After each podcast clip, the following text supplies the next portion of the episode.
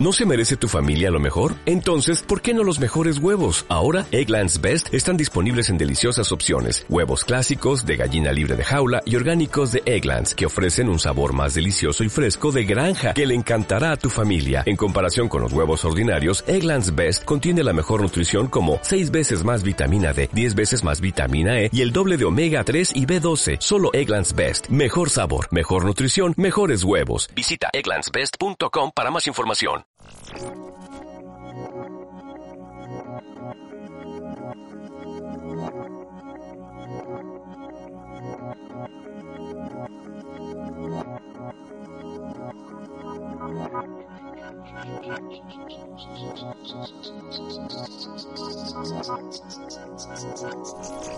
Buenas noches Sudamérica y el mundo en pandemia. Seguimos siendo Nico Martínez y Omar Beretta en esta geografía dislocada, endeudada. Y hoy venimos a traerles otro podcast de el colectivo Cuarto Mundo. Hola Nicolás, ¿cómo estás? Hola Omar, seguimos siendo y al mismo tiempo seguimos disputando la noción del ser, porque en esta imposibilidad eterna que es puto el que lee, nunca dejamos de cuestionarnos cosas. Hoy estamos nuevamente con Michi Moragas y con Ale Campos para una nueva función extraordinaria de esta orquesta ñoña. Así que, ¿cómo andan chiques? Hola, ¿cómo están? Me encanta la orquesta ñoña, creo que nos representa. ¿Cómo están? Un saludo a toda, a toda la gente que nos está escuchando también. Orquesta ñoña con el emoticón de los anteojitos, esa. Representa el cuarteto de, de nosotros, el cuarteto de Nes. Y hoy venimos a traerles un hitazo de esta orquesta que es nada más ni nada menos que un texto de George Cafensis. Nico Martínez, ¿nos querés presentar al artista invitado de la noche de hoy? George Cafensis, Nueva York, 1945. Es filósofo, profesor y militante. Su área de interés como académico es la filosofía del dinero y la filosofía de la ciencia y la tecnología. Muchas gracias. ¿Y alguien me recuerda cómo fue que terminamos de leyendo a Cafensis y nos pueden introducir este texto que no es cualquier texto de Cafensis? Bueno, es un, es un texto que se publicó, es una recopilación de, de varios de los ensayos. El último de los ensayos eh, es un texto de él con Silvia Federici y tiene un prólogo de Verónica Gago y de Lucy Caballero, porque dialoga mucho el libro también con, el, con los feminismos y, y con una consigna que también se, se difundió mucho acá en Argentina, que es la idea de libres y desendeudadas nos creemos, porque es un libro precisamente sobre las consecuencias que tiene el, el, endeudamiento en la vida cotidiana. Muy bien, y para los que están intrigadísimes, el título del texto es Los límites del capital, deuda, moneda y lucha de clases, por George Cafensis. Vivas libres y desendeudadas. Michi, ¿qué tenés para decirnos al respecto? Bueno, yo tengo que confesar que, eh, como decía Ale, el, el texto es una recopilación de artículos y cuando vimos que el primer artículo hablaba, eh, se llama literalmente sacar del closet a la deuda y se pregunta por qué el feminismo hoy confronta la finanza, a mí ahí me enamoró, digamos. Entonces, eh, me parece que el primer artículo es interesante porque habla un poco de, eh, de que se habla que el límite del capital es subjetivo y ahí un poco hay un papel del feminismo súper importante porque aterriza bastante porque históricamente el feminismo ha justamente muchas veces mostrado lados invisibles de, por ejemplo, lo, productivo y lo reproductivo, y entonces que hay toda una mirada sobre eh, también lo reproductivo como parte de pensar otra cuestión de la deuda que está como muy puesta en términos de finanzas internacionales, de grandes, todo manejado desde el patriarcado capitalista, digamos, entonces ellas lo que hablan de varias cuestiones. Primero que hablan de, eh, le ponen el cuerpo y hay una narración concreta de la abstracción financiera, que eso creo que siempre es súper importante. Eh, lo segundo es que asocia el problema de la deuda a las violencias contra los cuerpos feminizados. Y en tercer lugar, asocia las formas actuales de explotación laboral a nivel de las economías llamadas formales y asalariadas con las consideradas eh, no asalariadas o no formales en los dispositivos financieros y que está muy vinculado al trabajo de cuidado. Entonces, eh, y además, además, creo que ahí muestra como un punto donde eh, hay mucho de pensar todo lo que tiene que ver con el capitalismo, con lo financiero, que está como, que ha estado históricamente invisible y que está vinculado a eh, las dinámicas no reconocidas del trabajo, a la jerarquía de lo, como decía hace rato, la jerarquía de lo productivo y lo reproductivo y propone, entre otras cosas, construir un horizonte compartido de luchas que reformula incluso la noción misma de cuerpo, conflicto y territorio. Entonces me parece que agrega algo que es súper importante, que ha estado históricamente muy invisibilizado y que nos ayuda también a pensar toda esta cuestión de, eh, digamos, de la, entre comillas, crisis del capitalismo desde, desde un lugar diferente. Eh, me parece que se da una especie de confrontación entre la disrupción que tiene que ver con el conflicto material versus el conflicto que tiene más que ver con como que lo simbólico, lo subjetivo. Entonces a mí lo que me llama bastante la atención es que independientemente de que eh, personalmente tengo una aproximación relativamente eh, marxista o materialista la, del conflicto de lucha de clases y demás,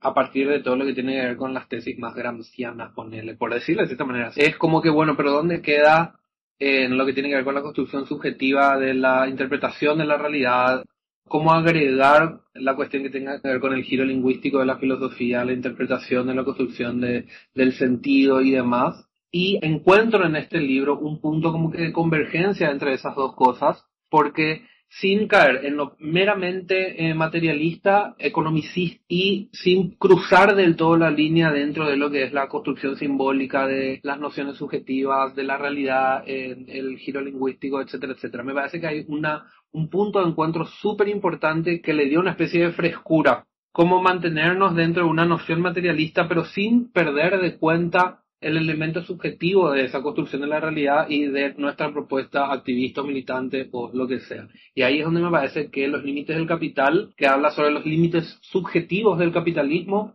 propone algo bastante refrescante en ese sentido.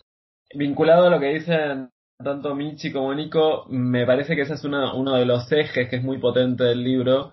eh, la apuesta por la discusión con todas las posiciones que sostienen un discurso más bien eh, apocalíptico respecto al fin del capitalismo, ¿no? que también se puso un poco en boga con el tema de la pandemia, en la discusión entre Sisek y otros filósofos, por ejemplo Byung-Chul en donde Sisek sostenía que de alguna forma el, el, virus estaba eh, poniendo en jaque al capitalismo, etcétera. Ahí hay una discusión interesante porque una de las cosas que viene a disputar Cafensis es decir,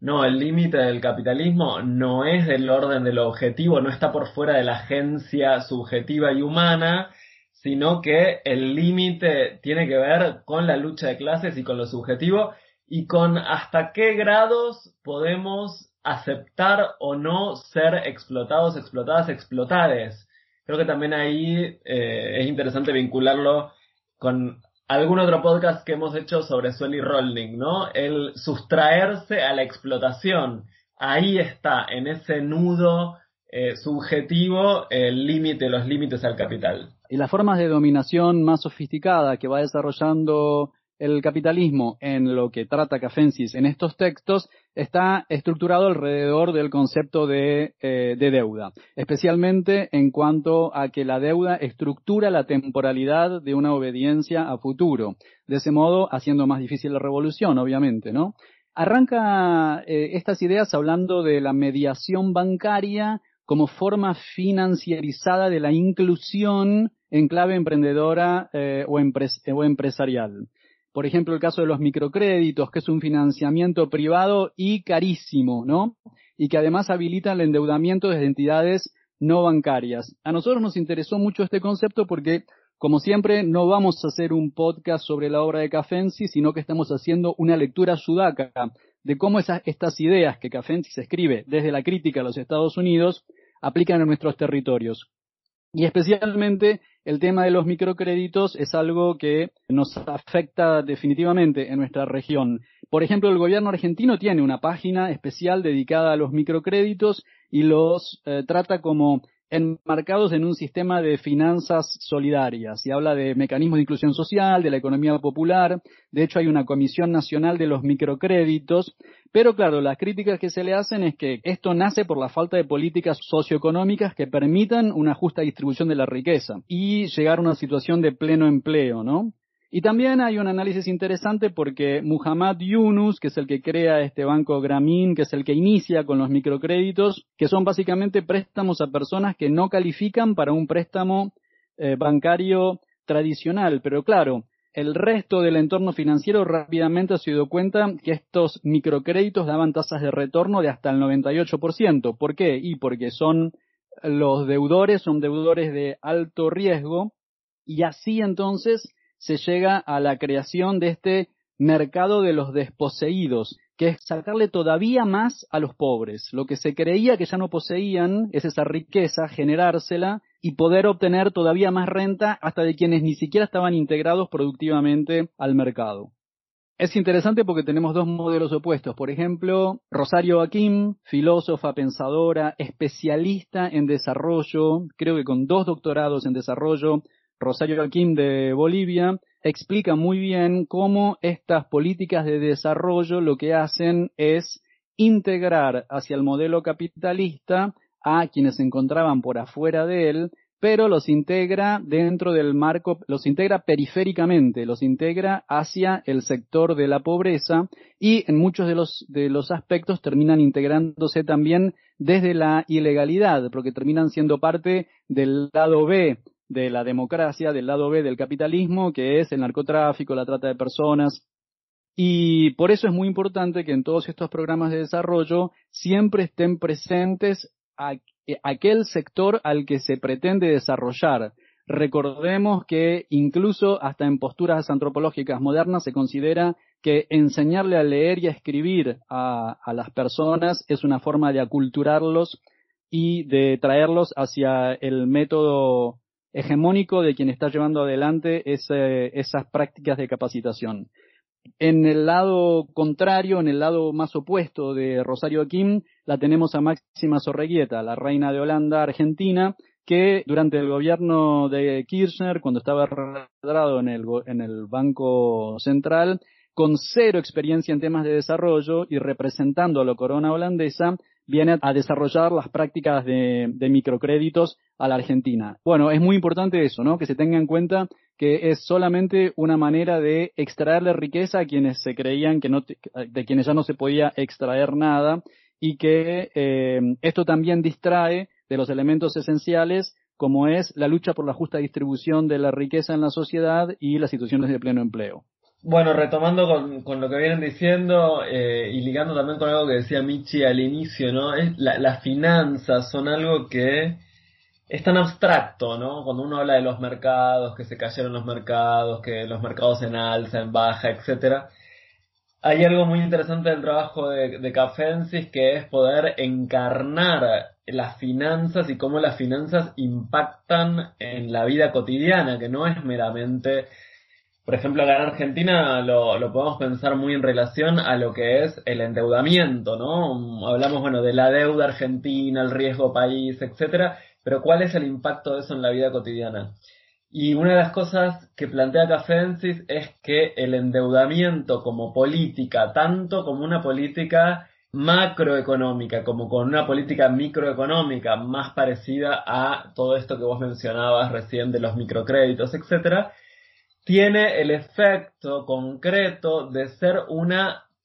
contrarrevolución en la vida cotidiana. Porque lo que sucede es que las, las personas que se endeudan, aquellas, eh, en el caso de que sean eh, familias que se endeudan, lo que sucede es que eh, se empieza a generar toda una, una economía, digamos, restrictiva en torno a una, una especie de encadenamiento a futuro, en donde toda la economía de esas personas, de esas familias, pasa a estar vinculada a tener que pagar la deuda a futuro. Y eso genera ya de por sí una especie de eh, estrategia defensiva o una, eh, una contrarrevolución, porque bueno, quizás eh, da para hablarlo un poco más adelante.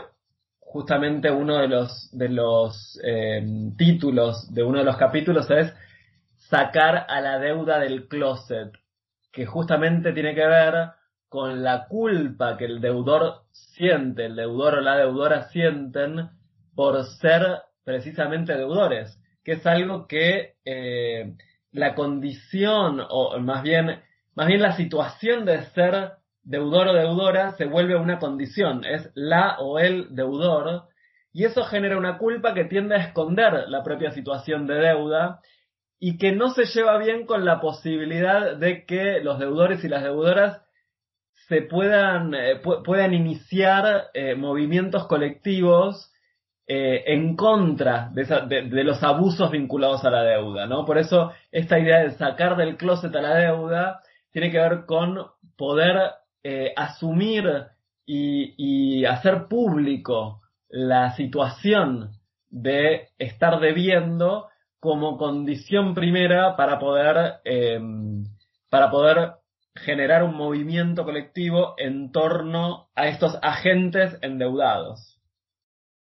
Una de las cosas también súper interesantes que, que, plantea este libro, que pone un poquito en crisis, es sobre todo una corriente o una noción dentro de la crítica al capitalismo, dentro del anticapitalismo, que identificaba en el fin del capitalismo en el colapso de los recursos energéticos, en el sentido de que la hiperproducción capitalista eventualmente iba a llevar a un colapso de los recursos energéticos porque como el capitalismo de cierta manera siempre busca lucrar más, avanzar más, consumir más y por ende generar más desecho, generar más, mayor consumo del nivel de los recursos, eventualmente eso iba a llegar a un tope natural y que eso iba a necesariamente desembocar en una crisis que iba a llevar al fin del capitalismo porque directamente no íbamos a contener, íbamos a tener como, como humanidad los recursos para poder efectivamente seguir manteniendo ese sistema de producción que cada vez eh, fagocita más y más y más nuestros recursos. Lo que plantea es que esa noción descarta por completo la dimensión subjetiva de la producción del capitalismo, en el sentido de que si bien la tendencia que, que él nombra, la tendencia creciente de la tasa de ganancia, en el sentido de que eventualmente la, la tasa de ganancia va a terminar, va, va a ir decreciendo justamente, eso es como que percibe de cierta manera el capitalismo como algo que sucede completamente externo a nosotros como individuos y como, como nuestra forma de vincularnos entre nosotros. Y entonces ahí le traigo un poquito de repente a Sueli, que habla de la forma en la que, a Sueli Rolnik, que es otro libro que estuvimos leyendo, que, que me gustaría citarlo, en Esferas de la Insurrección, en el que habla de la forma en la que nosotros introyectamos el capitalismo también en nuestros vínculos subjetivos, en nuestros vínculos relacionales, en nuestros vínculos que tienen que ver con la forma en la que nos relacionamos entre nosotros. O sea, el capitalismo dejó de ser una mera noción de producción que se mantiene dentro de la esfera económica, sino que pasa también a ser una forma en la que entendemos nuestros vínculos, no necesariamente eh, interpersonales, sino que completamente sociales. La crítica que hace este libro también es sobre que esa perspectiva de que el capitalismo va a llegar eventualmente a, una, a un colapso orgánico, independientemente a, lo que nosotros hagamos o no, primero que nada descarta la, la dimensión subjetiva, o sea, la forma en la que el capitalismo setea nuestra propia vinculación con los demás, y también descarta por completo la función y la importancia de la organización anticapitalista en vínculos sólidos que puedan eventualmente provocar esa caída y proponer un nuevo modelo económico que verdaderamente nos interprete como seres sociales por fuera de esa voluntad de lucro, por, por fuera de esa voluntad economicista y neoliberal de interpretarnos como seres cuyo único valor es el valor que tenemos de producir, producir, producir para todo un entramado que alimenta esa maquinaria de producción. Bueno, sumando también un poco a lo que cuando, cuando Nico habla de cómo el capitalismo también nos moldea socialmente, ahí creo que es re importante entender también que el Estado y el mercado de alguna manera lo que hacen es eh, embretarnos en un solo modelo de relacionamiento social, incluso afectivo, digamos. Porque, por ejemplo, en el mercado y en el sistema financiero es, es muy poco rentable que una persona se presente o individualmente o se no se presente en pareja, digamos por ejemplo, si una quisiera sacar un, en Paraguay, y me imagino que también en Argentina lo podemos charlar, si una quisiera sacar un préstamo para tener una casa, está súper bien si venís con tu pareja heterosexual, porque obviamente en Paraguay por lo menos no puedes presentarte con tu pareja del mismo sexo, tiene que ser una pareja heterosexual, casada, porque claro, es la suma de esos dos capitales el que te va, va a permitir que el sistema financiero te acepte, digamos, de alguna manera si una se presenta sola, sobre todo siendo mujer, y eso yo lo he vivido, es como hay una, hay una mirada de sospecha de entrada. Y tampoco el, sistema financiero permite otro tipo de, de, relacionamiento. O sea, por ejemplo, yo no podría en Paraguay sacar un préstamo para comprar una casa con mi hermana. No podría sacar un préstamo con amistades. Y, y ese es un caso típico, por ejemplo, con las personas trans que forman familias con sus compañeras trans pero esos vínculos no existen en términos legales desde ningún punto de vista y en el sistema financiero mucho menos. Entonces, esto parece todo muy útil, pero finalmente eh, es otra de las maneras como el capitalismo y el Estado te van diciendo cuáles son los tipos de vínculos que están aceptables, que son aceptados y que tienen posibilidad incluso de rendir, de rendimiento financiero. Todo lo que está por fuera de eso, no. No tiene, no existe, no es reconocido, no es reconocible y no tiene un rendimiento financiero. Entonces, ahí hay una cosa que es interesante que, que lo vienen diciendo las mujeres que, las mujeres creando, que dicen eh, que un feminismo que se asume anti-neoliberal no quiere una porción del infierno neoliberal. Por eso a mí me gusta mucho un poco todo este diálogo que hay con el feminismo, que también lo trae en parte Federici en, en varios de los, varias partes del libro y de los artículos,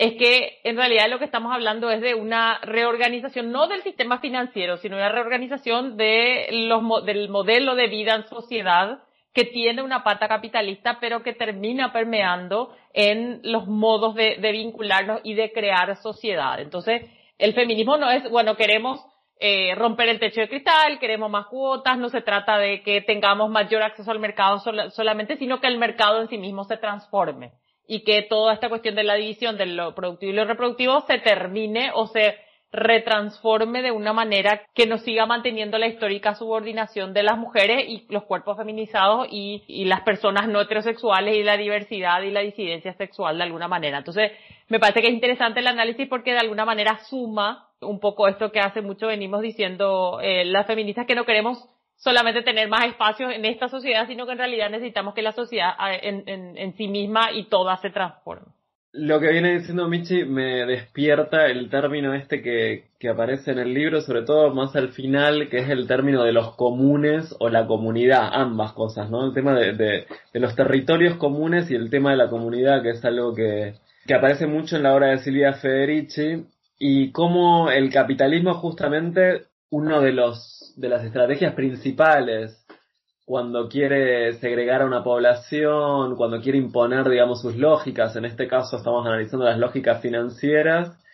lo primero que hace es romper los lazos comunitarios y de alguna forma introduce, viene a proponer y a, introducir sus soluciones, como pueden ser estos microcréditos, cuando previamente ha introducido la segregación en una comunidad esa forma de legitimar y de imponer soluciones o estrategias viene previa disolución de la comunidad. Digo, porque esto que hablaba, por ejemplo, Michi de eh, las comunidades trans, digo, cómo no son, via son menos viables, son menos legítimas en el capitalismo por todas estas cuestiones que, que estaba mencionando antes Michi. En este sentido, tuvimos un momento de bastante entusiasmo durante la lectura del texto cuando llegamos a estos aspectos, porque claro, veníamos discutiendo, capaz un poco muy arriba o en un plano un poco teórico, sobre muchos aspectos de la identidad, sobre algunos términos Foucaultianos, con esta cuestión de la identidad como deriva, ser rizoma, más hacia acá con cuestiones de lo performativo, y Cafensis te pone muy en claro, mira, el sistema quiere que vos seas la misma persona, con el mismo sexo, con el mismo trabajo, con el mismo número de documento y con el mismo nombre durante toda la vida que te vamos a meter la hipoteca. Entonces no, una de los, un motivo más que tiene el Estado capitalista para cortar derechos o para limitar derechos o para intentar de que entres en dos o tres casilleros y nada más que eso tiene que ver también con el beneficio económico que se tiene prestándole, manteniendo a la gente endeudada por toda su vida. Y Cafensis lo remata de una manera muy magistral, donde nos explica que, bueno, que el endeudamiento busca confiscar el deseo de transformación y de organización colectiva, como vienen señalando los compañeros, y encadenar la reproducción de la deuda. Y hay una sentencia clave en este, en estos textos que nos quedó resonando, que es cuando Cafensis dice, hoy el hecho mismo de vivir produce deuda. Esto, esto que venís diciendo, Omar, eh, me parece muy interesante en términos de cómo hoy el endeudamiento aparece ya hace unas buenas décadas como eh, una forma de mantenernos iguales a nosotros mismos en el tiempo, o sea, conjurar los posibles cambios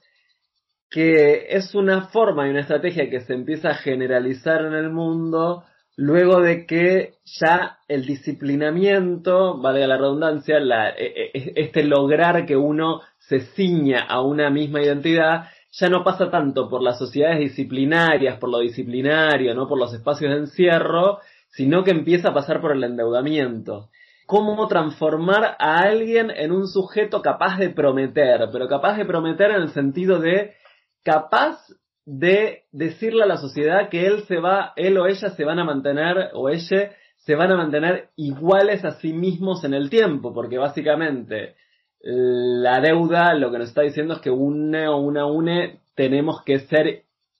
mantener cierto estilo de vida, cierto estatus, cierto trabajo para cumplir con esas obligaciones. Introducir una última cosa que, que, que me quedó eh,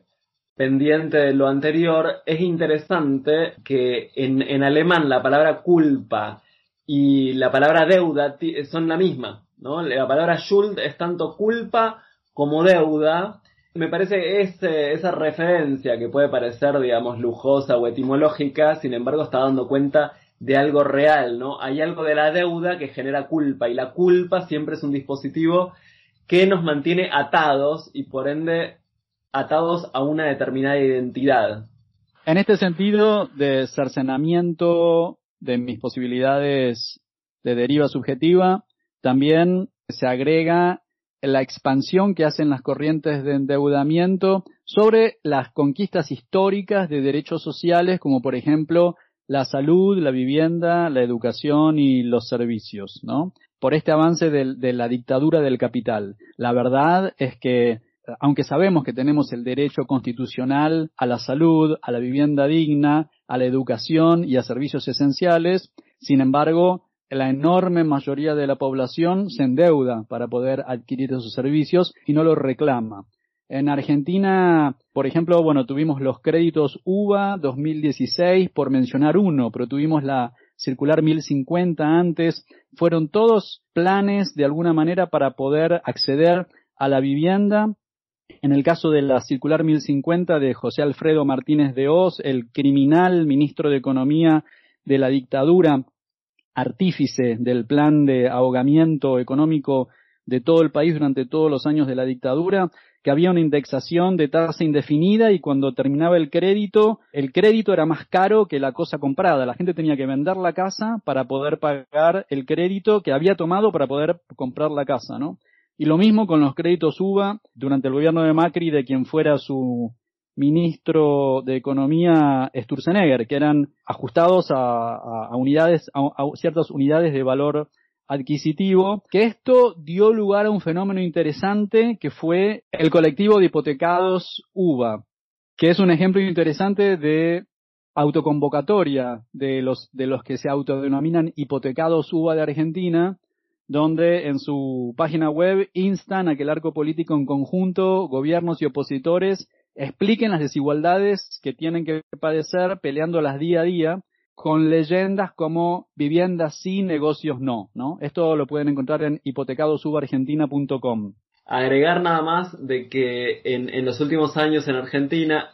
y unos, eh, uno de los protagonistas son justamente eh, los hipotecados UBA, apareció el Banco Central como una, eh, en el escenario, como un lugar de manifestación. Digo, tanto desde el feminismo como desde los hipotecados UBA, eh, hubo muchas manifestaciones eh, en el Banco Central, que era, que es algo que me parece bastante novedoso, ¿no? Respecto a que se pone justamente el, una instancia tan importante para el manejo de las finanzas como el Banco Central, en el centro de las protestas, que es algo que no, no suele suceder mucho. Lo que es interesante también es que este tipo de endeudamiento empieza a exceder las entidades financieras y aparecen préstamos en línea, por ejemplo, ¿no? Que los podés pedir telefónicamente a unas tasas desorbitantes y tenés casos como, por ejemplo, no sé, préstamosfrescos.com en Argentina, te, te dice en su página web si definitivamente lo que hiciste fue tomar un préstamo tras otro para tapar deudas anteriores y al final te viste asfixiado con las crecientes tasas de interés, existen alternativas de refinanciación que valdría la pena considerar y te vienen a ofrecer plata a tasas delirantes que lo único que vas a hacer es seguir hundiéndote en este modelo. Una de las cosas también que eh, propone este libro que me parece súper interesante es la forma en la que el capital y la deuda enajena al deudor en cuatro, como que en cuatro esferas distintas, ¿no? Kafensi utiliza muchísimas, o sea, es marxista, entonces utiliza terminología marxista, y habla de la cuestión de la alienación. Y la cuestión de la alienación en, en, en el marxismo, ¿no? Tiene que ver con la forma en la que la mercancía o el, producto generado por el trabajador se escinde del trabajador que genera ese producto. Lo que habla Cafensis es de la alienación en cuatro esferas. La primera, el enajenamiento de los objetos que compra, por otro, el enajenamiento de sí mismos, por otro lado, el enajenamiento de otros deudores y por último, y no menos importante, el enajenamiento de la lucha de clase. El hecho de tener deuda te genera estos cuatro enajenamientos. Y el primero, en qué sé yo, ponerle que yo compro una licuadora o, un lavarropas, y que durante el tiempo en el que yo soy deudor, no necesariamente interpreto a ese objeto como mío. El segundo enajenamiento tiene que ver con el enajenamiento de sí mismo, en el sentido de que yo no estoy en función o en servicio de mi proyecto personal, dado que la deuda eh, me mantiene dentro de un régimen en el cual yo tengo que trabajar y producir para poder satisfacer ese, ese proyecto que tiene más que ver con un entramado económico que no del todo me beneficia, o sea, que no es precisamente mi proyecto personal, sino que yo trabajo para poder pagar mis deudas. El tercer enajenamiento habla de otros deudores, en el sentido de que eh, yo mantengo como que cierta distancia de otros deudores, ya que ya esto viene bien concatenado con esto que hablaba Michi y Ale en torno a salir del closet de la deuda. Hay como que cierta cuestión de omitir el hecho que somos deudores, de que adeudamos, ya que eso socialmente tiene como una, una, una interpretación peyorativa. Entonces me mantiene en, alejado de otros deudores, casi como en términos parecidos a la que tiene que ver con, la homofobia, donde para poder distinguirme del, del puto, yo tengo que mantenerme alejado del puto y de lo que el puto hace. Y por último, enajenamiento de la lucha de clases. Yo no tengo tiempo para militar porque tengo que estar produciendo para pagar mi deuda. Y no solamente en términos de tiempo, sino que también en términos de la forma en la que hoy está organizada la sociedad, en especial acá en Paraguay, en donde la elaboración sindical está de cierta manera mal visto o está rechazado y esas trabas generalmente muchas veces vienen desde el mismísimo Ministerio de Trabajo. Entonces yo no puedo militar o activar o tener como que cierta actividad política, ya que eso puede llegar a provocarme problemas en el trabajo y esos problemas en el trabajo van a hacer que yo no pueda pagar mi deuda. Entonces yo me mantengo alejado de todo lo que sea la formulación política, el activismo o la militancia. Entonces, estos son los cuatro enajenamientos y que me parece súper importante poder tener estas categorías para poder pensar la forma en la que nos relacionamos básicamente. Uno es con lo que compramos, otro entre nosotros, entre otros deudores y el activismo y la lucha por eh, la consecución de derechos. Hay una referencia bastante gráfica que, que salió en uno de nuestros encuentros cuando leíamos eh, Los Límites del Capital, que está vinculado con lo que decía Nico recién, que es eh, esa culpa, ¿no? O la vergüenza que, que se intenta imponer sobre el deudor, me parece que es muy gráfica y muy concreta, con cuando eh, te llega la boleta de las expensas y a una persona, la, la persona deudora, se, le, se le pone el nombre del deudor en rojo. Digo, para ver que la vergüenza que puede sentir un deudor no es nada más una cuestión meramente suya, sino que hay dispositivos sociales que te hacen sentir la vergüenza por, por ser deudor, digamos. Bueno, yo creo que algo interesante, un poco unido también a todo esto de la vida cotidiana y, y, y tal, eh, tiene que ver un poco con esta crítica que le hace Federici a Marx en el mercado del salario. Y a, a, mí en general me gusta Federici porque eh, como que lo baja un poco de un tortazo a Marx en el del, del altar, digamos, de alguna manera, porque básicamente lo que ella dice es que hay toda una parte que Marx no pudo ver de la vida cotidiana, básicamente no sé cómo decirlo elegantemente porque era un chonco, digamos. Eh, entonces le faltaba un poco y cuando decimos esto de lo productivo y lo reproductivo, eh, también decimos que eso que es lo reproductivo está dado por hecho, es invisible, no se ve y entonces Federici le dice, che, Marx, esta parte no la viste, digamos. Entonces, obviamente al no ver una parte importante del, digamos, de, de lo que estructura la sociedad, obviamente la mirada va a ser incompleta. Eh, entonces ahí me parece que es re importante y un poco parte de lo que trae el feminismo a toda esta discusión es decir, bueno, no podemos, no podemos hacer un análisis del sistema financiero si no analizamos eh, la distribución del trabajo, por ejemplo, y que el trabajo reproductivo es parte y en parte es un poco lo que sostiene, es un poco lo que sostiene de alguna manera la sociedad y eh, un poco esto que cuando se habla del contrato social de Rousseau, inmediatamente sale como toda esta crítica al contrato sexual, es decir, el contrato social no se podría eh, sostener de otra manera sin un contrato sexual donde las mujeres tienen un rol subordinado y tienen un trabajo de cuidado. De la misma manera, en el sistema financiero hay toda una cuestión vinculada a la vida cotidiana que de alguna manera obviamente también sostiene el modelo, eh, el modelo capitalista y ahí hay un tema del placer, un poco del consumo asociado al placer, que también fue algo que Marx en su momento no, no pudo o no supo ver, un poco por las mismas razones que, que, que decíamos al inicio, un poco de este comentario. Entonces, me parece re importante que eso sale, pero que ayuda un poco a ampliar esa mirada y nos ayuda un poco a, a, a, salir un poco de ese lugar donde solamente se ve el proletariado como algo como un ejército de hombres de clase media heterosexuales donde el placer no tiene nada que ver y eso obviamente es una mirada que es limitada porque realmente no es representativa de la realidad. Hay un libro que se publicó hace un par de años que se llama Una lectura feminista de la deuda. También, bueno, estamos con, con referencias a Verónica Gago, que es la, la que prologa el, el libro, eh, el libro de Cafensis. Una lectura feminista de la deuda es muy interesante, digo, afirmar algo eh, o reafirmar algo que, que venimos hablando, ¿no? De cómo, cómo impacta la deuda en la vida cotidiana y esto que venía diciendo Michi, vinculado a este libro de una lectura feminista de la deuda, porque una de las cosas que hace ese libro es poder ver cómo impacta la deuda en la vida cotidiana y específicamente en las mujeres, en la vida de las mujeres, que son muchas veces, por la construcción social de sus roles, quienes tienen que hacerse cargo de la economía doméstica. Bueno, toda esa eh, economía doméstica, todo ese ámbito construido como privado, es algo a lo que tradicionalmente, justamente dice Federici, Marx no le prestó atención, en tanto le prestó mucha más atención a la dimensión y a la esfera productiva de la sociedad, pero dejó de ver la esfera reproductiva de la sociedad. Y me parece que para poder entender cómo la deuda se encarna concretamente en los cuerpos y en la vida cotidiana se tiene que ver sí o sí la esfera reproductiva, la esfera construida como privada, lo doméstico.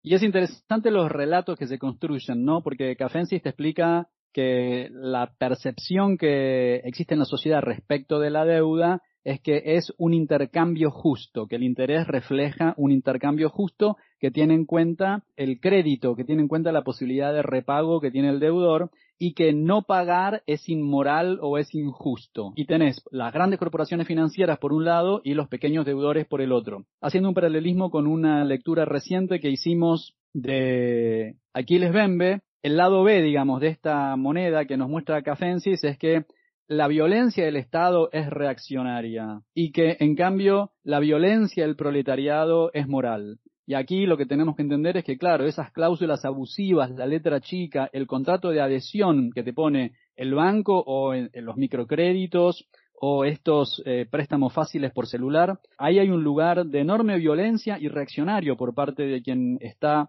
eh, dando el préstamo y que la violencia de los deudores en términos de BMB debería ser moral. Y aquí nos vamos hacia un punto crucial, nos parece, y álgido de esta discusión, que es ¿Cuál es el sector político que reivindica no pagar la deuda?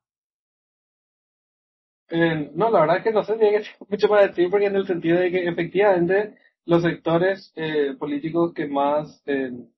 ubicaron como que el no pago a la deuda eran como que los de más de izquierda, algunos vinculados con el trotskismo, pero igual no neces no únicamente, pero sí, o sea, tipo como que hubo como fue todo un proceso como que muy el FMI en Argentina particularmente se le ubicó como que una de las entidades responsables de la profunda crisis que estaba atravesando en todo el proceso de elecciones que fue del 2019, ¿no? Es importante identificar que hablar de deuda, hablar de somos deudores y en especial hablar de no quiero ni debo pagar esta deuda, forma parte también de un gran tabú social y que ubicar este lugar, sacar a la deuda del closet, es como que un paso absolutamente esencial para poder identificar a uno de los protagonistas principales de las crisis que vienen viviendo nuestra, nuestra región.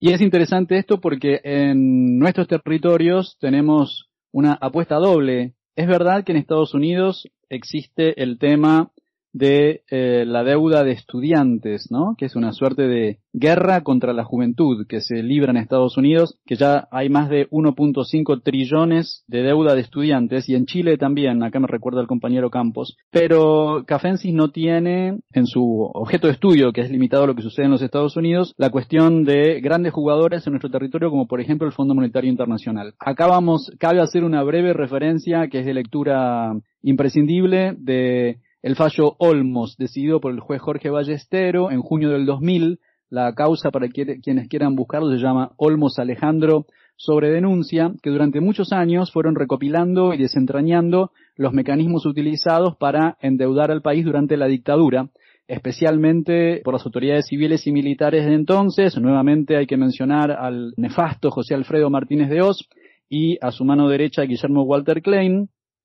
Y esto fue un sistema mediante el cual se endeudaba a las empresas del Estado cuando los dólares entraban con acreedores del exterior, cuando los dólares entraban iban al Banco Central y el Banco Central directamente los prestaba a empresas privadas, beneficiando directamente a las empresas de Macri, de Fortabat, de Ungibón, Bridas, Bulgeroni, Pérez Companc, Techint, la familia Roca, los Soldati, los Pescarmona, bueno, los mismos de siempre. Lamentablemente por cuestiones procesales hubo una prescripción en esta causa y no se pudo llegar a condena. Sin embargo, con muy buen criterio, el juez Ballestero aunque archiva la causa, explica, expone todo lo que sucedió y es, es, muy importante analizarlo. También habíamos visto aquí la importancia de crear una alternativa a una suerte de FMI regional, que fue lo que en su momento había sido la idea de Chávez y de Kirchner, con la creación del Banco del Sur. En aquel momento Brasil tenía una política un poco más ortodoxa de Lula, con una cuestión geopolítica de liderazgo, pero debería avanzarse hacia un sistema financiero sudamericano especialmente en que tengamos comercio en monedas nacionales para toda la región. Una última referencia que me parece interesante de Cafensis menciona, así como antes Nico contaba los distintos tipos de alienación, también en otro momento del libro menciona los distintos tipos de deuda, ¿no? Eh, bueno, la deuda de, de, los capitalistas entre sí, la deuda de los trabajadores con los capitalistas, etcétera, pero hay una deuda en particular que nos llamaba la atención y nos detuvimos bastante ahí, que es la deuda que los capitalistas tienen con los trabajadores y las trabajadoras. Que al principio llama la atención porque uno siempre piensa, bueno, en general somos los trabajadores y las trabajadoras quienes nos endeudamos con los capitalistas. Bueno, pero no la clase capitalista se endeuda con la clase trabajadora y uno de los mecanismos principales de ese endeudamiento pasa por la utilización que los capitalistas hacen de los fondos de pensión y de las jubilaciones. En particular, una referencia que me parece interesante para pensar las disputas que se dieron eh, en las últimas, bueno, en el siglo XXI en Argentina, tiene que ver con la estatización de las AFJP, que se hizo en el año 2009, que fue una de las grandes respuestas que tuvo el gobierno en ese momento de Cristina Kirchner en, plena crisis mundial, ¿no? Por la subprime en Estados Unidos, una de las principales medidas fue la estatización de las AFJP, que le valió, le valió, fue una de las grandes medidas que, le valió el odio de, de muchísimas corporaciones acá en Argentina, porque puso todos esos fondos de pensiones a jubilaciones al manejo del Estado, quitándoselo al manejo de grandes corporaciones que con eso utilizaban para comprar acciones, para, bueno, en fin, digamos, para, para utilizarlas en el mercado financiero, digamos. Le quitó el Estado la potestad sobre el funcionamiento de todas esas, de todos esos recursos, de todos esos capitales, y lo tomó el Estado. Eh, digo porque esta fue una de las últimas medidas que nos permite pensar cómo el Estado puede meter cierta cuña en el manejo de los recursos y no dejarlo librado nada más a la utilización del mercado financiero y de las corporaciones.